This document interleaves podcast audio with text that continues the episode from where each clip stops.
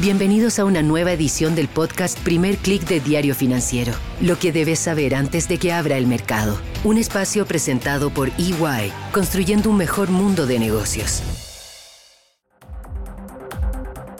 Muy buenos días, soy Marcela Vélez y desde Londres comento con ustedes lo que está pasando a esta hora en los mercados. Bienvenidos a Primer Click de Diario Financiero.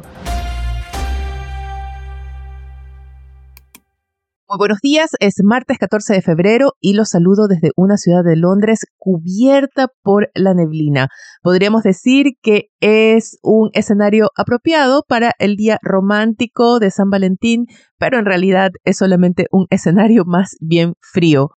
Esperemos que no sea un anticipo de lo que puede suceder hoy con el reporte de Estados Unidos y que este no rompa el corazón de los inversionistas que están esperando ansiosos ver señales de una desaceleración de la inflación.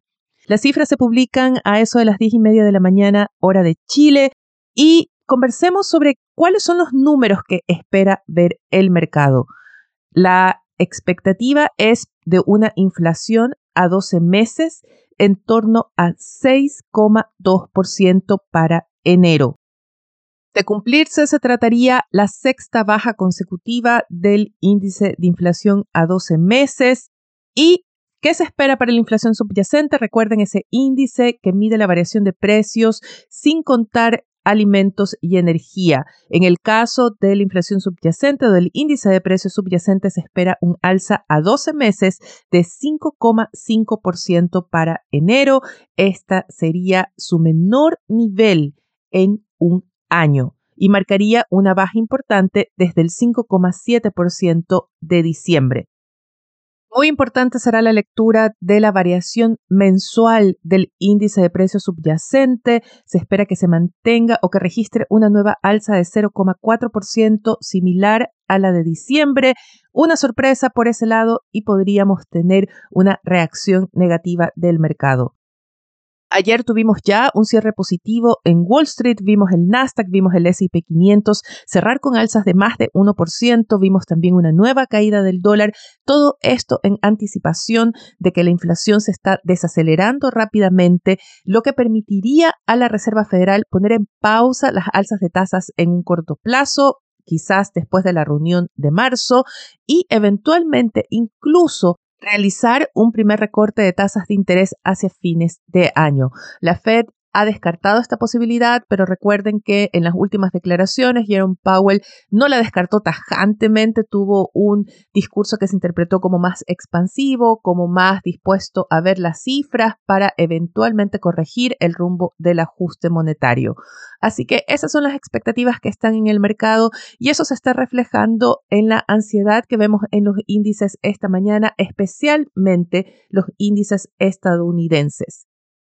En Asia todavía vemos algunos avances influenciados por ese cierre positivo de Wall Street ayer. El índice regional sube 0,61%. Vemos también alzas en Europa. El stock 600 gana 0,44%, impulsado principalmente por buenas noticias desde el sector turístico. Hay reportes de alzas importantes en las reservas de vuelos y paquetes turísticos para el verano europeo y este sector está liderando las alzas esta mañana.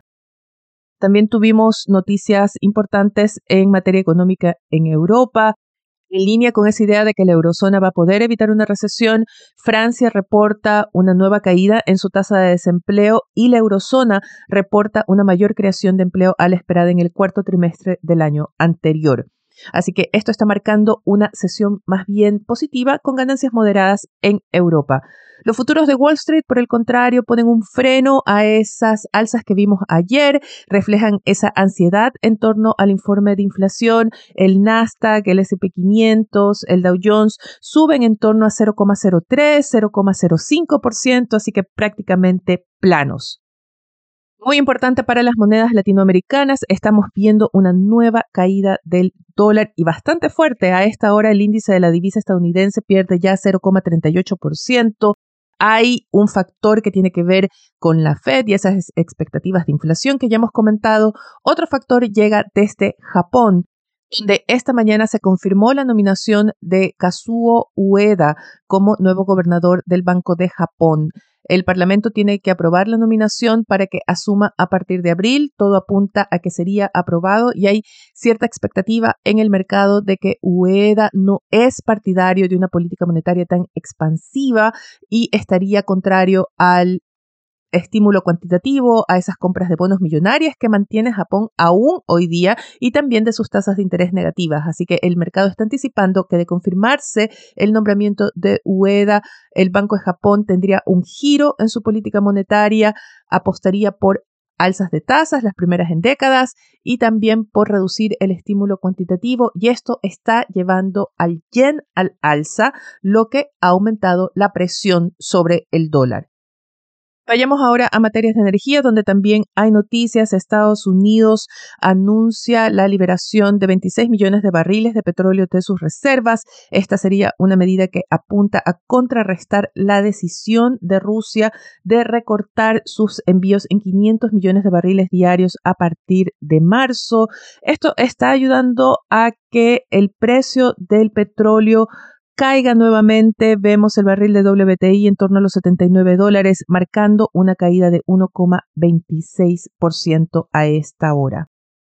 Muy importante también son noticias que llegan desde el área corporativa, el área de empresas. Tenemos a Ford destacando esta mañana después de anunciar que va a recortar 3.800 empleos en Europa. Son malas noticias para el mercado europeo. Ford cerraría una de sus principales plantas en Alemania. También cerraría una planta en Reino Unido y a cambio va a invertir 3.500 millones de dólares en una planta de baterías eléctricas en Estados Unidos. Y tenemos en agenda para hoy, además de ese informe de inflación de Estados Unidos, a las ocho y media de la mañana el Banco Central publica los resultados de la encuesta de operadores financieros de enero en Chile. Es una encuesta que se realiza después de la eh, reunión de política monetaria. También tendremos cifras importantes en Colombia, veremos cifras de balanza comercial, de ventas de retail y producción industrial de diciembre. Muy importante, tendremos un nuevo dato de inflación desde Argentina, es el dato de inflación a enero y el mercado anticipa un alza mensual de 5,9% para el índice y esto llevaría la inflación a 12 meses a 98,3%.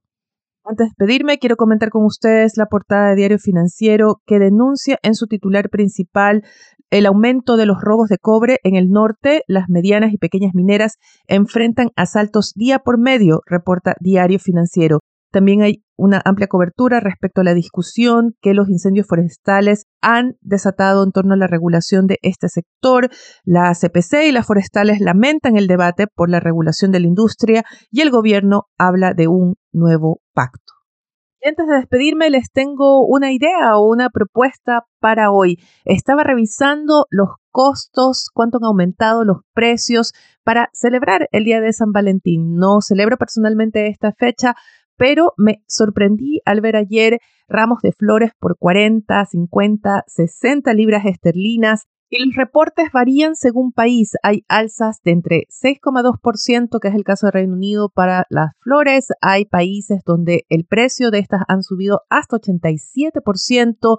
Las alzas son importantes también en chocolates, en el precio de las cenas en restaurantes. Así que les tengo una propuesta.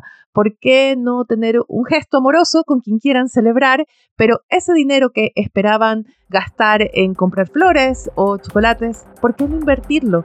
En el fondo que ustedes quieran, entre más diversificado mejor y a largo plazo. Seguro ese va a ser un mejor regalo. Con esto me despido por ahora. Los invito a que sean actualizados de las noticias del día y más visitando nuestro sitio web de f.cl. Yo les deseo que tengan un buen día nosotros nos reencontramos mañana. Esto fue el podcast Primer Click de Diario Financiero. Lo que debes saber antes de que abra el mercado. Un espacio presentado por EY, construyendo un mejor mundo de negocios.